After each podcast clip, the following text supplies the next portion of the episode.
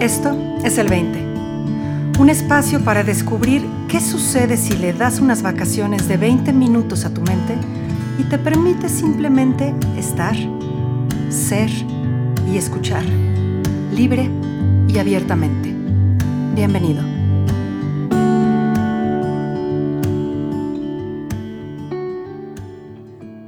Hola, ¿qué tal? Bienvenidos.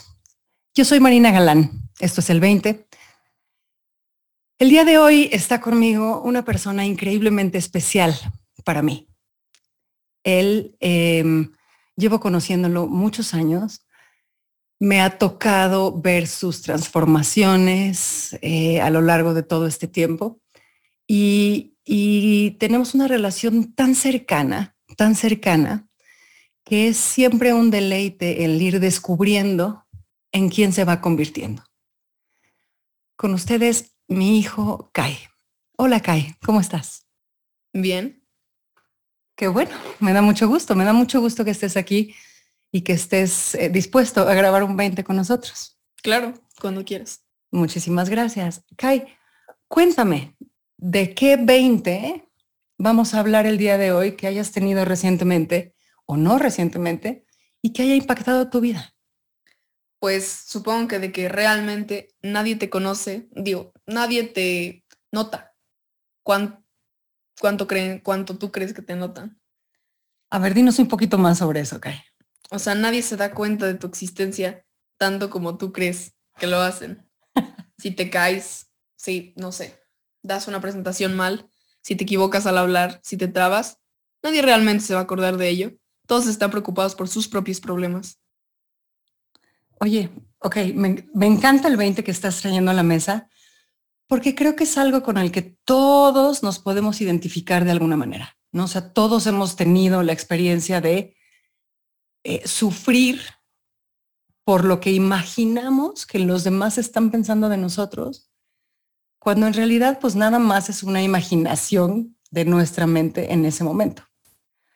Ahora, ya establecimos que, bueno, es, es una experiencia común. Pero a ti, ¿en qué, ¿de qué manera te afectó el darte cuenta pues, de que en realidad no estaba siendo tan observado como tú creías que estaba siendo observado o no estaba siendo tan juzgado como tú creías que estaba siendo juzgado? Por como lo dices, me suena a que te liberó de alguna manera. Pero, pero ¿cuál es tu experiencia? ¿Cómo cambió tu vida de antes de darte cuenta de eso a después de darte cuenta de eso? Pues antes siento que notaba mucho lo que pensaban los demás de mí, cómo me veían, cómo me, entre comillas, juzgaban. Y pues ya no, realmente. Me, me he dado la, el gusto de ser un poco más libre y de, pues no sé, levantarme una vez que me caigo. y dices caigo y haces un gesto con tus manos como haciendo unas comillas, ¿no? ¿Qué, quiere decir eso? Pues no sé, tengo un problema, me siento juzgado, me siento amenazado, me siento inseguro y realmente digo, ah, bueno, lo más probable es que nadie se acuerde mañana. Y ya. Ok, entonces lo que estás diciendo es, tu inseguridad está viniendo de imaginarte que está siendo visto por el otro y que está siendo juzgado por el otro. Claro. No por el hecho de que el otro te esté viendo o te esté juzgando. Exacto. Ok. ¿De qué maneras te ha liberado? O sea, dices, me ha liberado, soy más libre, soy más yo. ¿Qué, ¿Qué, encuentras que estás pudiendo hacer ahora de manera más libre que antes te preocupaba la mirada del otro? No sé. Me parece como la teoría del apego, tienes más libertad de ir ahí a escoger un, a explorar un mundo abierto, a adentrarte a nuevas oportunidades, porque sabes que, digo, por más que te equivoques, lo más probable es que no sea un problema real, no te atormente toda tu vida, a menos que sea algo muy grande. Ok. Fíjate, Kai, que ahorita que te estoy observando y que te estoy escuchando hablar de esto, me está viniendo a la memoria eh, cuando, eras, cuando eras muy chiquito, cuando eras bebé, eras absolutamente serio, ¿no? Eras el bebé más serio que existía en el planeta. La gente se acercaba y te decía, hola Kai, ¿cómo estás? Ya sabes, con la voz que le habla uno a los bebés. Claro. Y, y tú tenías un, un poker face, o sea, una cara de póker absolutamente serena, inamovible, y te les quedabas viendo y sacabas de onda a la gente. sacabas de onda a la gente porque no había una respuesta de tu parte y los hacías sentir incómodos. Entonces, de alguna manera, el hecho de que tú no tuvieras una respuesta ante lo que te estaban diciendo, detonaba en ellos imaginaciones acerca de cómo los podías estar viendo, de cómo los podías estar juzgando, siendo que eras un bebé. ¿No te parece interesante? Sí, me has contado eso varias, no me acuerdo de eso, pero claro, yo me sentiría igual. Si le digo a un bebé, hola, ¿cómo estás? Y me viera con una cara de serio, fijamente, por al menos tres segundos. Exacto. Fíjate, ahora, dentro de este poker face que tenías, recuerdo muy bien una ocasión, había una fiesta en la casa. Sí. Y yo estaba bailando con la gente y así. Me, acuerdo. ¿Sí? ¿De, qué te acuerdas? Me contaste varias veces de que me, tipo, me tenías en tus hombros. Y luego dije, quiero bajar. Y me bajé. Y por alguna razón dije, bueno, es hora de bailar. Por alguna razón. Y me empecé, y empecé a bailar. Y según, según tú, que lo dudo sinceramente. Dices que empecé a bailar como muy bien, una especie de capoeira muy extrafalaria, muy extraña, y que todos se me quedaron viendo, pero no me importó y que solo seguía bailando. Ajá, correcto. Tengo testigos, o sea que te lo puedo probar, ¿no? Seguro, seguro alguien allá afuera tiene un video de esa fiesta y de Kai bailando. Pero sí, estaba sobre mis hombros con tu poker face absolutamente serio. Y de repente me pegaste así en el hombro, quiero bajar, te bajé, respiraste, inhalaste profundo y empezaste a bailar una capoeira increíble, pero absolutamente serio. o sea, tu, tu semblante no cambió en lo absoluto. Era una seriedad completa. Y sí, todo el mundo te empezó a observar, se hizo como este círculo alrededor tuyo en el que todo el mundo nada más te miraba como asombrado, ¿no? Como, ¿qué onda con este chavo? Pero tú estabas completamente inmerso en tu experiencia. en ese momento no te importaba la mirada del otro. Claro. ¿En qué momento te empezó a importar la mirada del otro? Eh, no sé. no lo recuerdo no lo atestiguo, supongo que en algún momento entre ese momento y ahorita. ¿Y en qué momento, o sea, cuándo dirías que te cayó ese 20? O sea, ¿qué, qué detonó ese 20? ¿Qué, qué, ¿Qué te hizo darte cuenta de que en realidad no nada más no, te, no estaba siendo observado, sino que no tenías necesidad de preocuparte por la mirada ajena? Me acuerdo porque, tipo, no me acuerdo cuándo fue, el caso es que estaba como en un grupo de amigos y dije algo y como que lo dije varias veces porque creía que nadie me estaba escuchando y realmente no era que no me escucharan, era que no les daba risa. Y entonces me dijeron, sí, ya oímos. Y yo como que me quería morir terriblemente. Y una semana, no sé, no sé cuánto tiempo después, pudo haber sido meses, yo lo tenía todavía en la cabeza y les dije, ¿se acuerdan cuando? Y y me dijeron, no, no nos acordamos. ¿Qué, qué? ¿Cuándo pasó eso? Nadie se acordaba. Ándale. Sí. O sea, tuviste una experiencia que te hizo sentir vergüenza. A ti se te quedó grabada. Y pues, sí. Y con el paso del tiempo, o sea, te diste cuenta que este quedarse te grabada te había de alguna manera atormentado en esas semanas o en esos meses y cuando la volviste a sacar a la luz era algo completamente ajeno a los otros. Exacto. Y te había sentido juzgado durante todo ese tiempo. Sí. Pero resultó que no era nada. Resultó que no era nada. Ok, entonces te voy a preguntar del otro lado. ¿Te ha tocado que alguien esté preocupado por tu mirada cuando tú no lo has estado juzgando? Pues probablemente me ha tocado, pero no lo he atestiguado, tipo, no sé, bueno, sí. Probablemente en algún momento haya que haya visto que alguien se pone como muy incómodo y siente que lo estoy jugando, en especial cuando tipo los miro fijamente y guardo silencio. o sea, regresamos a tu poker face. Claro, o sea, estoy, estoy un poco regresando a mi poker face. Cuando estoy cansado o cuando simplemente conversé por mucho tiempo o me quedo pensando en la respuesta, entonces me quedo viendo como reflexionando en lo que acaban de decir o ensimismándome y ellos como que intentan llenar el silencio hablando rápido y nerviosamente. Y yo digo, oye, tranquilízate, ¿qué, qué pasó? Cambiaste de tema abruptamente, tranquilo. Oye, Jai, me acaba de caer un 20. No manches. sí. Te lo juro.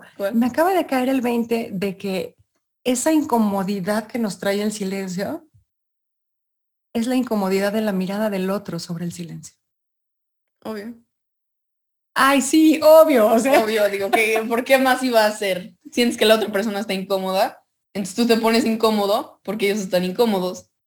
Ajá, pero es que no me había dado cuenta de eso. O sea, no me había dado cuenta de que nos incomoda el silencio por lo que imaginamos que el otro va a pensar, no porque los lo que nosotros estamos pensando. Sí, no. Tipo, la otra persona, o sea, creemos que la otra persona va a creer que se nos acabaron los temas y tú sabes que se te acabaron los temas.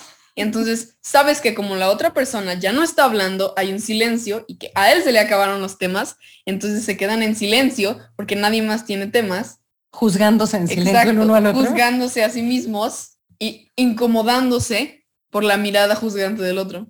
Pero fíjate qué interesante lo que estás diciendo, porque dices, juzgándose a sí mismos e incómodos por la mirada juzgante del otro. Pero en realidad la mirada juzgante del otro está dirigida a sí mismo, no a ti. Exacto. Y tú te la adjudicas a ti mismo. Exacto. Y eso es lo que genera la incomodidad. Sí, porque digo, los dos, por eso los dos se sienten incómodos y no solo uno. Porque si no, tú te podrías sentir incómodo y la otra persona podría seguir hablando normalmente. Ok, pero entonces, ok, la, la pregunta que surge entonces es esta. ¿Qué pasa cuando una de las personas en, la conversación no se siente incómodo con el silencio y la otra sí. No suele pasar. pues fíjate que a mí, o sea, a mí me pasa mucho. Yo no, sí, o sea, yo no, no tengo particular problema con el silencio. Pero cuando empiezo a trabajar con clientes, sobre todo al principio de los procesos, sí, sí que o sea, sí, normalmente cuando acabas de conocer a alguien, no tienen temas de conversación porque apenas se conocen.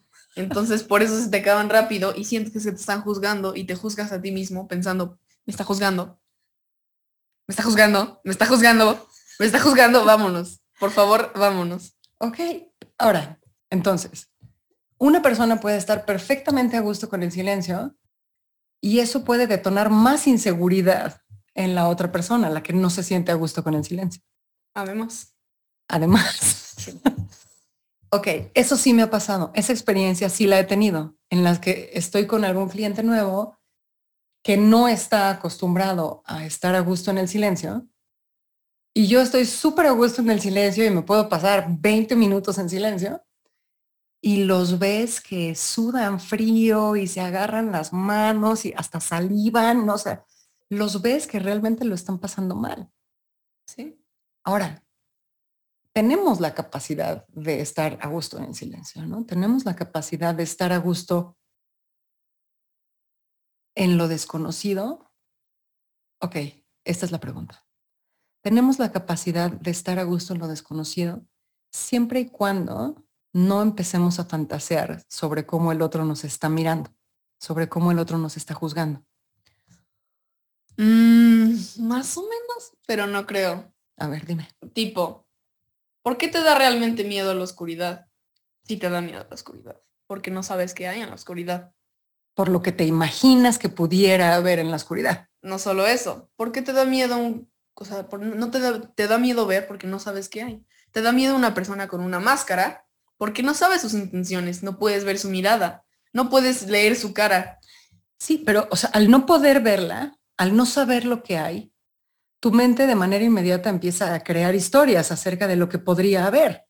Porque en la oscuridad yo me podría imaginar, hay una fiesta sorpresa, ¿no? O hay un peluche con corazones y chocolates, está increíble. Sí.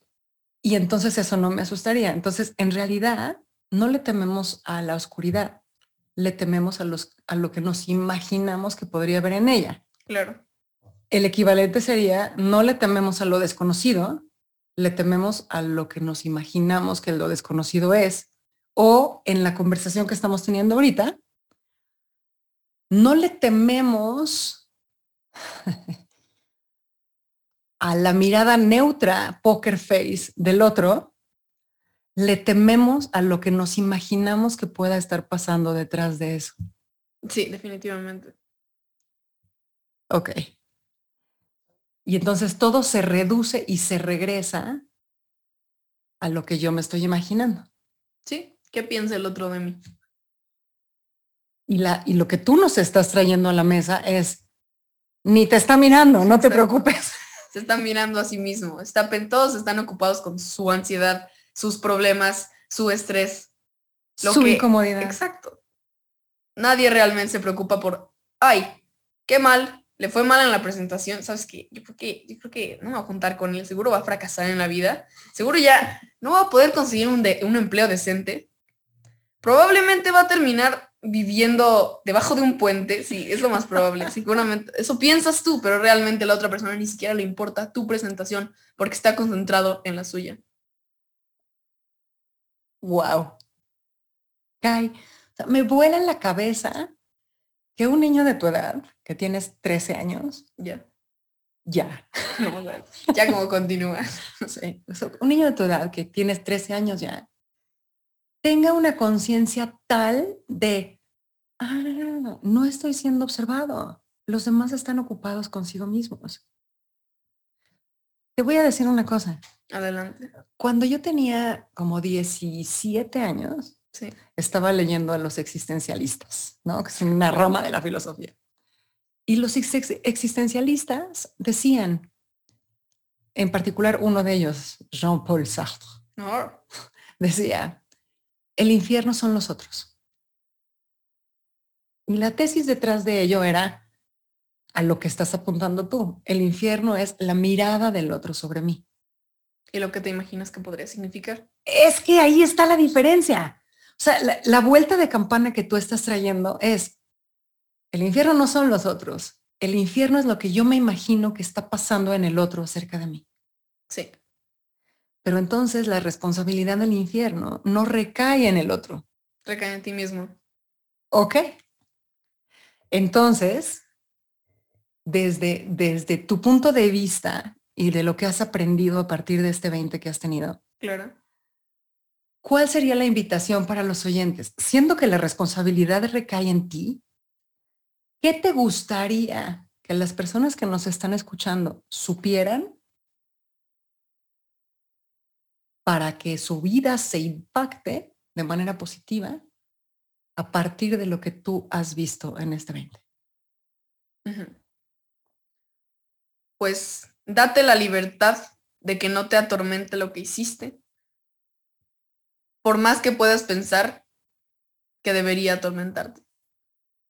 Y no solo eso, no seas eh, oído lo del vaso, no del vaso medio lleno y medio vacío. ¿No seas ídolo del vaso? No, no sé si has oído lo del vaso. Ah. No lo del vaso medio vacío y medio lleno, sino si agarras un vaso. No importa realmente el peso del vaso, importa cuánto tiempo lo agarres.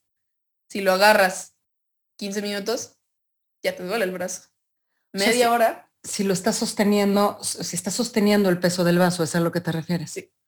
Media hora, todo te duele más el brazo. Una hora se te paraliza el brazo. Pero si lo sostienes medio segundo, no te duele nada. Y entonces, o sea, la, la, analogía que estás haciendo entre el vaso, o sea, la analogía que estás haciendo es entre el vaso y el pensamiento, o sea, y lo que estás pensando lo que te estás imaginando en ese momento. Esa, esa imaginación acerca de la mirada del otro, si la sostienes cinco segundos y la sueltas y la dejas pasar, no te va a atormentar. Pero si la sostienes como verdadera y real a lo largo del tiempo termina atormentándote. Exacto. No solo eso. Si, tipo, piensas en un problema, piensas que te avergonzaste. Medio segundo, no te pasa nada. Un minuto, todo bien. Un ratito, ya. Perfecto. Si lo piensas mucho, te empieza a doler. Y si lo piensas demasiado, se te paraliza la vida y no te deja moverte. Te quedas atorado. Genial. Entonces la invitación es libérate. Claro. Libérate de esos pensamientos que tienen que ver con cómo imaginas la mirada del otro y libérate de los pensamientos alrededor de tu propia mirada sobre ti. Perfecto. Justo así. Sí, así podríamos cerrar. Justo así. Fantástico. Kai, muchísimas, muchísimas gracias por acceder a hacer este 20 conmigo. Me dejas una enorme, enorme lección y una enorme, enorme tarea. Y yo creo que a todos los que nos escuchan también. Genial.